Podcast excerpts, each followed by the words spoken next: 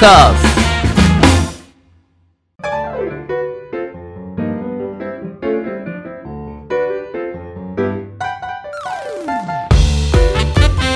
リスナーの皆様ご機嫌いかがでしょうか？e スポーツキャスターの R です。アシスタントの中村優香です。今週もどうぞよろしくお願いいたします。あの R さん、はい。これ多分ゲームやっててうん。割とあるあるだなと思うんですが、あのもゲームしてる時にお菓子を食べてるとはい。コントローラー、はい。めちゃくちゃ油でギトギトになりません？あります。あります？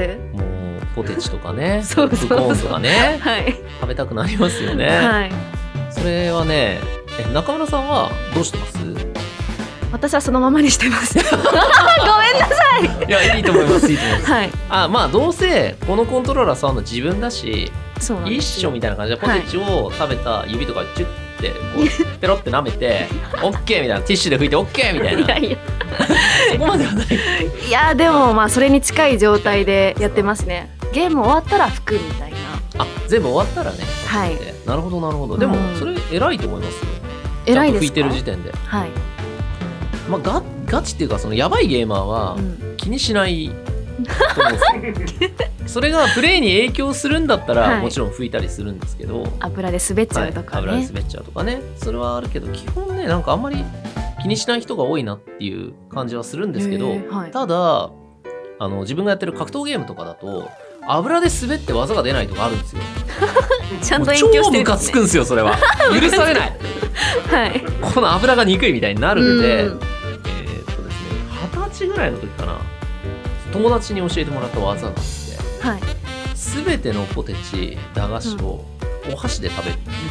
はいはいはい。だからこうポップコーンとかもお箸でこうやって奥からつまんでパクッうん。一個ずつ食べるっていうのをずっと習慣的に自分はやってますね。お箸で？お箸で。そこまでしてポテチが食べたかったんですね。なんかポッキーとかに行くじゃなくて。ああそうですね。なんかポップコーンとかって普通こう手でガシって掴んでうん。バラバラって入れるじゃないですか、はい。あれを一個ずつお箸でこうつまんでちょちょびちょび食べるのがちょっといいなって思っちゃったんですよね。でひょいぱくひょいぱくみたいな感じで食べてるのがテンポよく、テンポよく。うん。いいなと思って、はい。それがずっと続いてますかね、うん。あとドライブスルーのマックではい、ポテトのセットを頼んだ時。うわ中村さんどうします？ーそのまま行きますね。手で。いきます手で行きます。あの自分ぐらいになるとはい。こうやって持つじゃないですか。ポテトをこの側面をこう持って、はい。ポテトって先っちょがこうこっち向いて出てるからあそっちを口に向けて、うん。こう一本ずつこうパクパクって食べるんですよ。へえ初めはこう先っぽが出てるから食べれるじゃないですか。はい。それを運転しながら上手に上手に奥のやつをこはい。う足しながら、うんこうやって最後まで食べれるかっていうのをやってたらめちゃくちゃ上手になった。超人じゃないですか。マックのドライブスルーは極めたいかに手をよこさずにマックのポテトを食べるか。はい。あでもそれいいですね。それはね、うん。いいですしただ一つその口のこのサイドに塩がついちゃって ここが荒れる時があるだけ気をつけて。ちょっと痛いやつです痛い痛よねくなっちゃう、口の先端が。うんあとあのー Wii のリモコンあるじゃないですか、はいはいはい。あれで、うん。こうなんか自分がじゃあ例えば Wii リモコンでマリオカートを家族でやってます、うん。で次の人に渡す時うん。自分の手のこの汗でちょっと気まずいとかあ自分だけならいいんですけどー他人に渡すとなるとはい。どうしますかあるさん？自分は手汗をかかないタイプなんですごい長時間やってもさらっとしてるんですよコントローラーが。はい、だけどゲーセンによく行ってた人間なんでうん、ある大会で自分の番になって席ついたらびちょびちょだったことがあるんですよ。ちょっと嫌ですね。と思って前やってたやつ誰みたいな。びちょびちょってあるみたいな、うん。なんかこぼしたでしょっていうぐらいびちょびちょな時が。そんなに？はい。はい、その時はさすがに拭きましたね。うん。なんかもらって。うん。けどゲーセンだと神経質な人はひ神経質な人はこう自分用のタオルとか自分用のウェットティッシュで毎回拭く人とかはうん。いましたね。なるほど、うん。ちょっと次の人に変わる時はね拭くのがマナーみたいな。まあ、一応家族だったらギリ許されるんじゃないかなって思うんですけど、はい。ただ気にする人がいるっていうのは分かってたらその人には気使った方がいいですよね、そうですね。気気になります？人のですか？気になりますね。じゃあそれアピールした方がいいです 気にな私気になるんで。アピールしてでも自分は気にしないっていう。申し訳ないですね。そうですね。で気もにするようにしよう。でもその次の人中村さんの次の人が気にしない人だったら気にする必要ないじゃないです。か、そこそこだから気にする人にだけ気にすれば、い。多分世界は平和になるんですよ。あ丸く収まる。なるほど。で気にするって言われないと気にしようがないから気にする人は言ってった方がいいそうですね。綺麗に清潔にねゲームは楽しんでいきたいですね。まずは。気持ちよくね、そうですね。やりたいですね、はい。さあそれでは中村さんこのゲーマーの流儀とはどのような番組なのかお願いしますはい改めましてゲーマーの流儀とはどんな番組かと言いますと e スポーツ実況のパイオニアと言っても過言ではない R さんからゲームにまつわるニュースの解説や最新情報ゲーム人生で学んだことなどなどさまざまな角度からゲームの魅力楽しさをお伝えいただく番組でございます。トーカーズ。はいそれでは本日もこちらのコーナーから行ってみましょう。ゲーマーズニュース行ってみましょうはい、早速参ります。最初のニュースです。東京ゲームショー2021オンライン公式番組タイムテーブル発表というニュースです。ゲームスパークによりますと、一般社団法人コンピューターエンターテイメント協会は9月30日から10月3日に開催する東京ゲームショー2021オンラインにて公式サイトを公開しました。東京ゲームショウはさまざまなプラットフォームに向けた新作タイトルや幅広いゲーム関連情報を発信するイベントで今年もオンラインでの開催となり公式番組の配信 Amazon 特設会場でのゲーム関連商品グッズの販売などが実施されます。公式サイト公開に伴い公式番組のタイムテーブルも発表。公式番組にはスクエア・エニックスをはじめカプコンやセガアトラスマイクロソフトなどが参加予定となっております。ということだそうなんですが、はい。タイムテーブル発表されましたね。されましたね。うん。まああの毎年こうこの時期になるとは東京ゲームショウの季節だなって思うんですけど、はい。えーなんと去年からですねやっぱりコロナ禍での、えー開催ということで、えーオンラインでの、えー開催になってますよね。はいなので、まあえー今回のタイムテーブルが発表されたっていうのもそのオンラインの公式枠での、えー番組がこういう番組が何時から何時までありますよという形でね、うんえー発表されてるわけですがこれねあの僕も、えーいくつかですねこの東京ゲームショー枠でのイベントに出る感じなんですよね。はいなんで今回はね、えーデトネーションゲーミングさんの番組で、えー、一回出るのと、あとですね、ジェスさんという、まあえープロゲーマーのライセンスをうん、うん、扱ってる団体の、はい。えー日本代表対サウジアラビア代表という代表戦がはい。あるようで、えーそちらの方にですね、えー実況として伺うええ。という予定になってますね。はい。あの私このタイムテーブルをはい、初めて拝見したんですけれどもはい。この東京ゲームショウって朝10時から夜の12時くらいまでやってるんですね、えっと、これはオンラインだからですね。あオンラインだから。オフラインだった時は、えー5時まででした。夕方の。ん。で、えっと会場の終わりが5時だったんで、はい。えーそれまでにイベントを終わらせなきゃいけないっていうのがすごい大変だったのと、うん。なんかね、ちょっと前までね自分はエクストリーム TGS を経験してまして、はい。えー、とフリーの実況をやってた頃っていうのは例えば、えーブースの総合司会とかを3日間やってなんかそのブースに張り付いてとかだったんですけどはい。スイッチ社員になった時にえ表も出るし裏もやるみたいな感じになっちゃってあ裏も表もやってたから、1週間前ぐらいから東京ゲームショウの時期になったらあのニューオータニとかに泊まってはい。でずっとなんか施工とかも見ながらこここうしてくださいとかいうのをやって そこまでやってたんです、カールさん。はいはい。まあ、みんな社員がいたんですけど、うんでツイッチブースの、えー一日中の総合司会みたいなので自分の番がちょいちょいあってやってない時は裏でカフェみたいになってたんでそこでいろんな人のアテンドとかをやったりして、ええエクストリームだなと思ってうん。なんか幽閉されてる感じでしたね幕張に。1週間ぐらい。閉じ込められて。はい、中村さんは東京ゲームショウの思い出とかあります、私、東京ゲームショウがはい、今年初めて参戦しようかなと思っておりまして、何かこうおすすめの、まあ、全部面白いと思うんですけれども、はいはい。特にこれ見てっていうのがあったら。これ見てオンラインになってからだとなかなか難しい。むしろ自分が興味ある、うん。えー放送。興味あるタイトルの放送とか興味あるメーカーさんの放送を見るのがいいんじゃないかなってうんうん。思いますけど、オフラインだったら東京ゲームショウのグッズとか結構面白くて。どんなグッズなんですか？結構いろいろあるはんですけど、はい。メーカー公式のグッズもあれば一時期はねスリッポンとか売ってましたよ。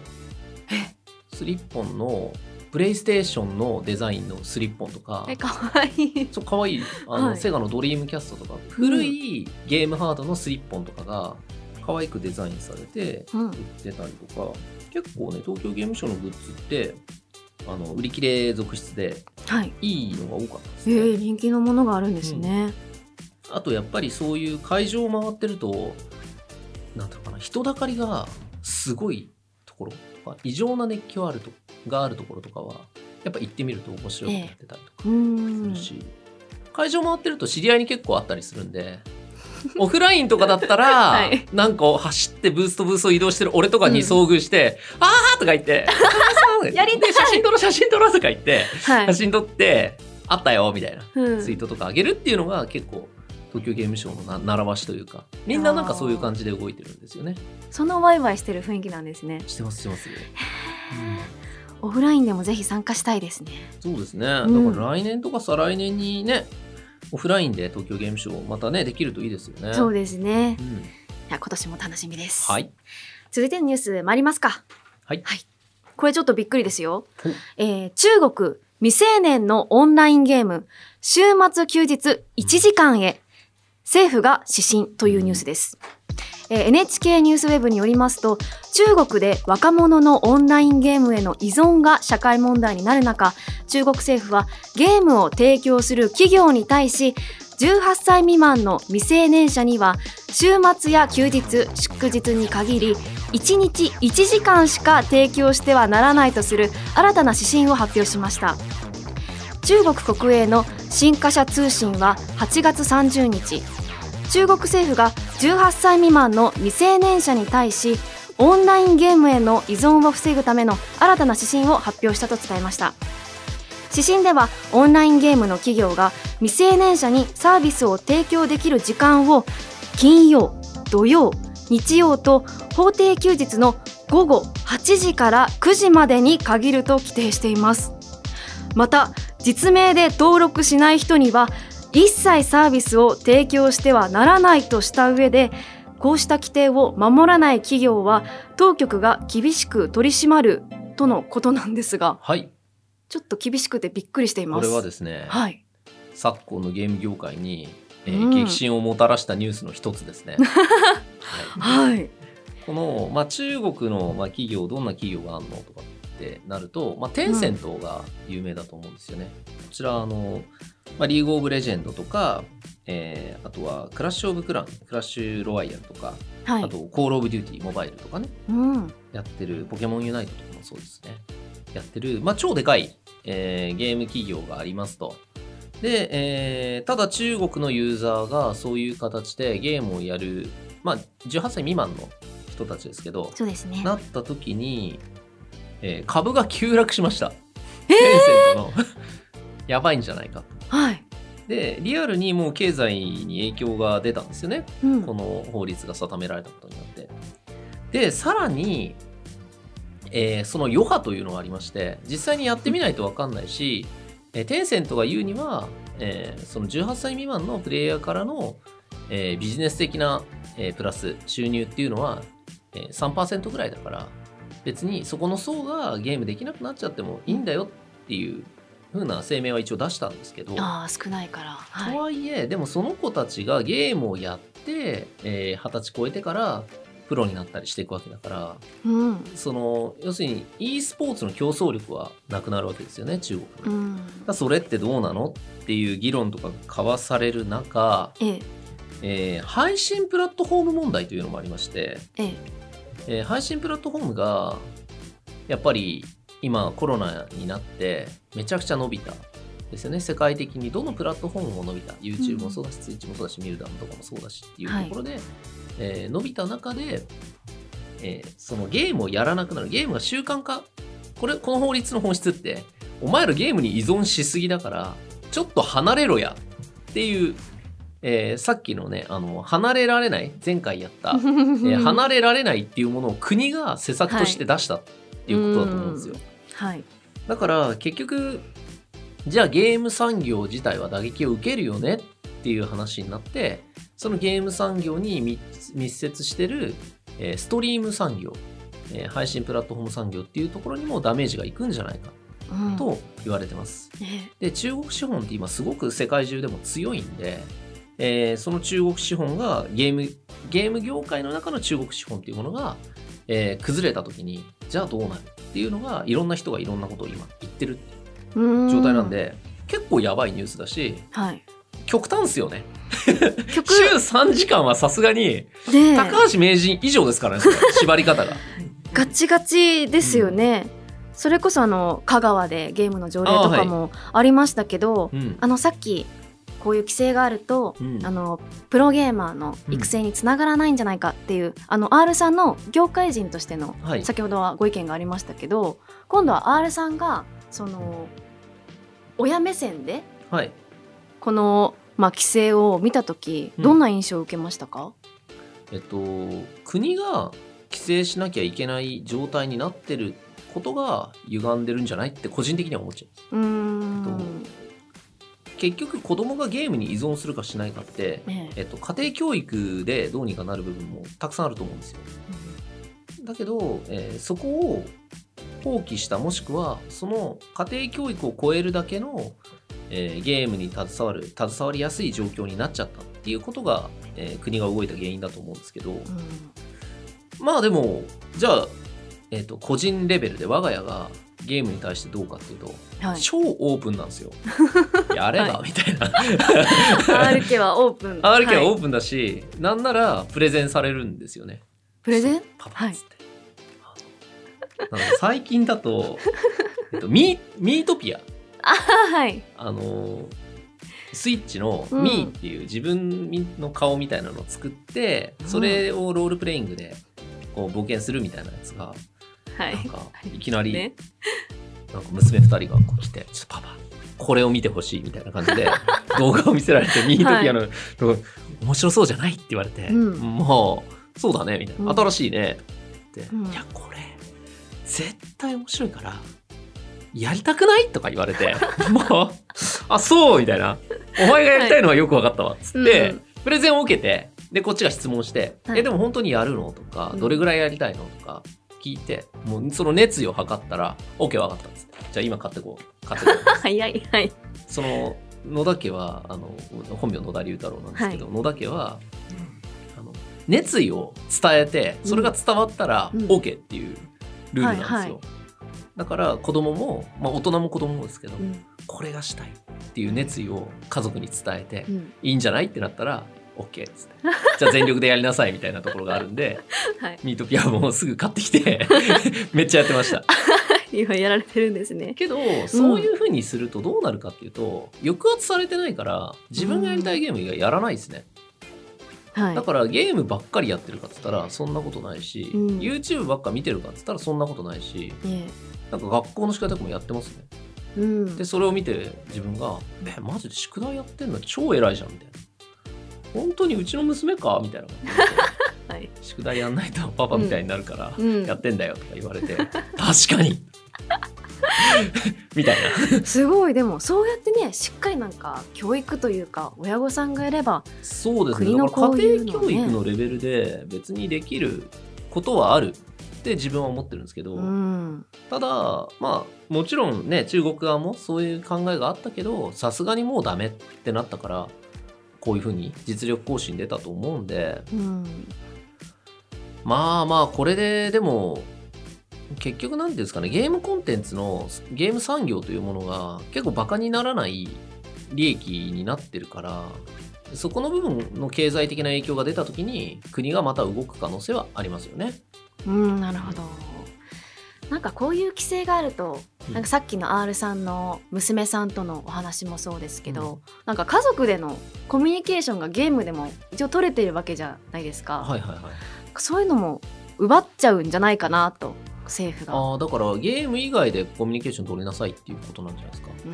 あのピクニックに行くとか。でもコロナ禍じゃんっていう話なんですよね。ね。外に。行けないのに。学業と中村さんはかこういうなんか規制の思い出ってあります、規制の思い縛出ですられて嫌かな思いしたなみたいな。いっぱいありますよ。えありますか？あの意私高校が、はい。あの女子校でカトリックだおったん。ですね。硬そうっすね。めちゃめちゃもう硬かったんですけど、はで髪の毛肩についたら 高速の話です。はいはい 髪の肩についたらはい。縛んないといけないしはい。スカートも膝下だったんですね。はい。それがもうどうしても嫌で。嫌なんですか？どうしても嫌ではい。肛門を出たらすぐもうシュッシュってゴム取ってスカートも曲げてオラオラしてました。オラオラしてたオラオラしてました。オラオラか？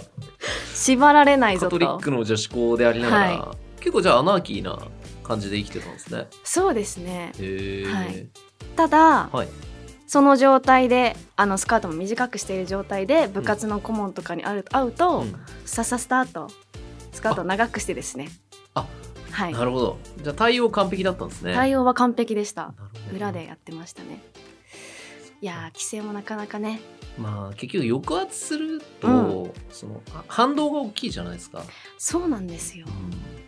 そこはねなんかどう考えてるのかなって思っちゃいますよね。こういう、うんあのちょっと行き過ぎたうんあの規制をすると絶対その反発でうんじゃあその地下でねアングラなところでゲームをやってる18歳以下の集団がいるとかレジスタンスみたいなのができるわけじゃないですか。ねどうどう思ってんだろうなって思いますけど、うんまあでもこれって3年とか5年ぐらいえ時間を置いてみないと分かんないですよね。そうですねなんかちょっとモヤモヤっとするニュースでしたね、そうですね、うん 以上ゲーマーズニュースでした、ありがとうございました。トーカはい。ゲームに特化しまくりトーク番組ゲーマーの流儀。続いてはこちらのコーナーです。中村優香の聞いてみましょう私中村優香がうん R さんに聞きたいことを聞くごくごくシンプルなコーナーですうん。では本日の聞きたいことは？はい。ゲーム業界ならではのルールまたは掟ってありますか？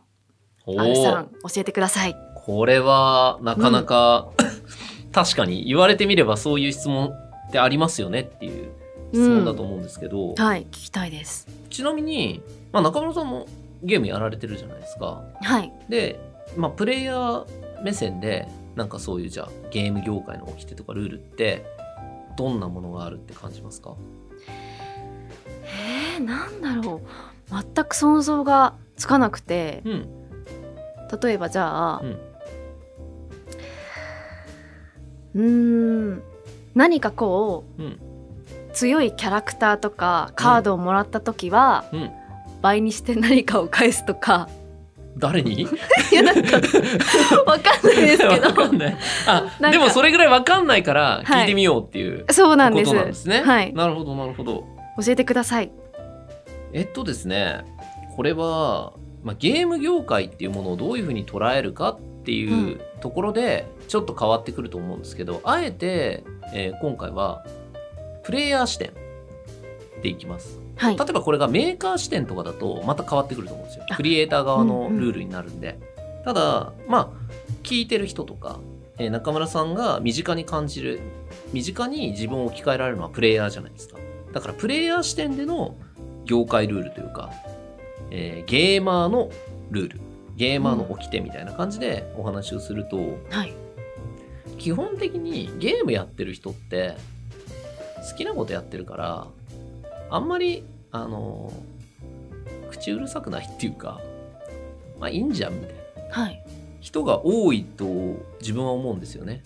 でまあ自分の場合はその今のオンライン時代のプレイヤーっていうよりはゲーセン時代からのプレイヤーだからそれそっちに引っ張られてるなとは思うんですけど例えばゲーセンって年齢も知らない本名も知らない誰かもよくわからないような人たちが集まっててでもこのゲーム自分のやってるこのゲームこの人超強いみたいなうん。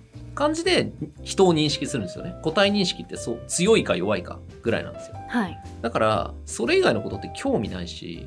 例えばその人が悪いことしてても極論別に自分に関係なければどうでもいいんですよはい。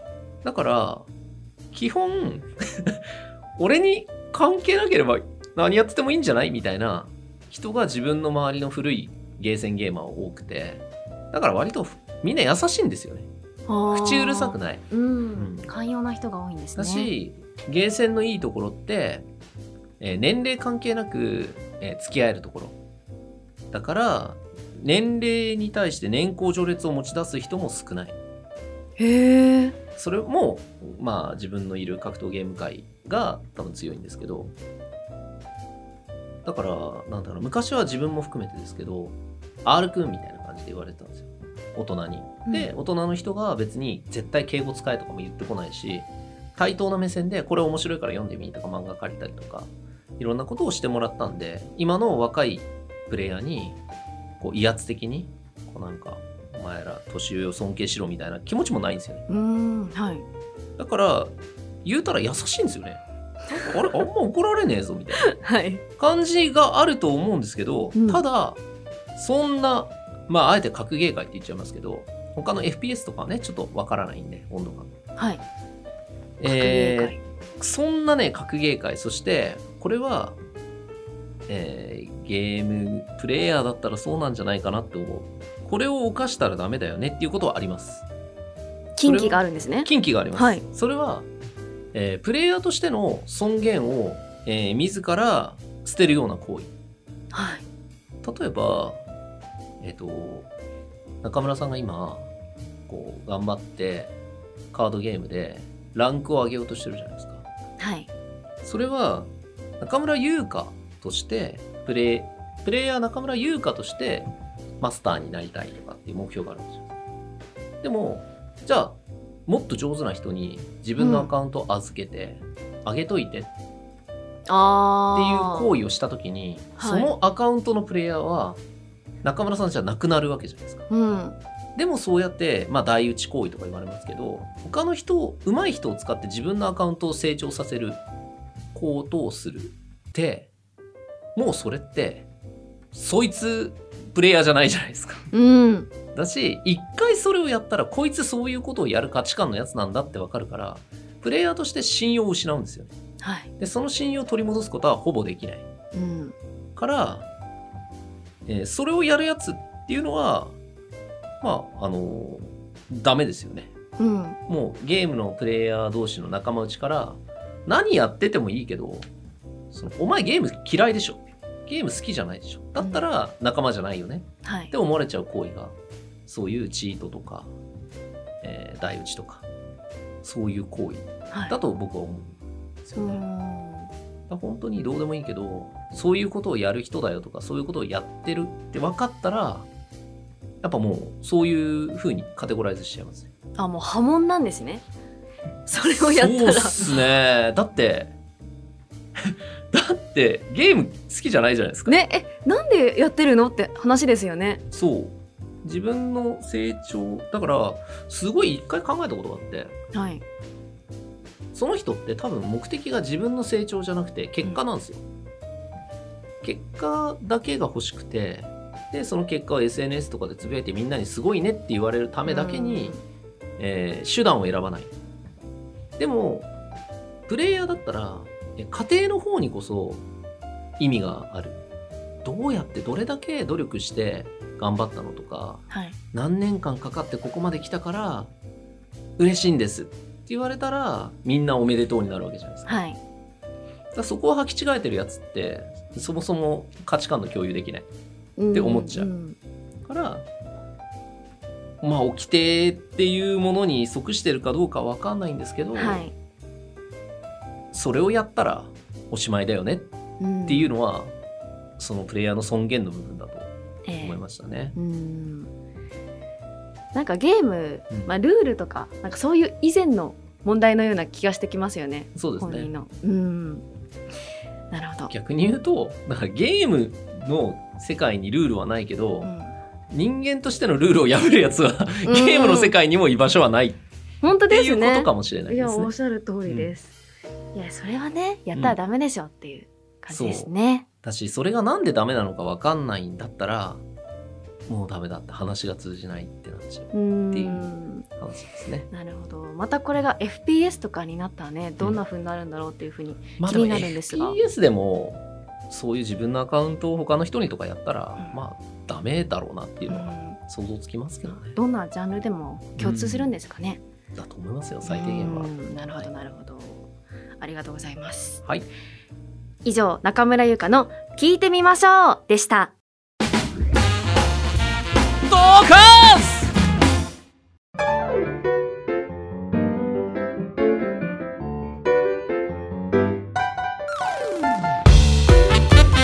ゲーマーの流儀あっという間にエンディングのお時間です。はい、R さん何かお知らせはございますか？はい。えーとですね10月の、えー頭からですね、えーなんとストリートファイターリーグという、えー国内最大級のストリートファイター5のイベントが始まりまして、はい、えーかなりですね長いこと行われて日数も多いんですけど、えー今回はスカパーさんの、えー方でですね主導となって放送の方が行われます、えー自分もですね、えー半数ぐらいかな、まあ、持ち回りで、えーやるんですけど実況を、はい。えー半分ぐらいの日程は参加するので、えーそちらの方ですねぜひ、えーご興味のある方は、えー見てみていただければ実況席にですねメガネが座ってたら私ですねと いうところでございます。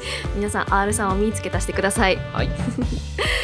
番組では R さんに聞きたいゲームの質問疑問を募集しております本格的に選手を目指すには何をするべきかゲームと勉強の両立に悩んでいるなどなどゲームに関することであれば内容はどんなことでも構いませんメールアドレス r アットマークトーカーズ 2021.com もしくはトーカーズ公式ツイッターにお寄せください次回も来週火曜日にアップ予定となってます。それでは来週も行ってみましょう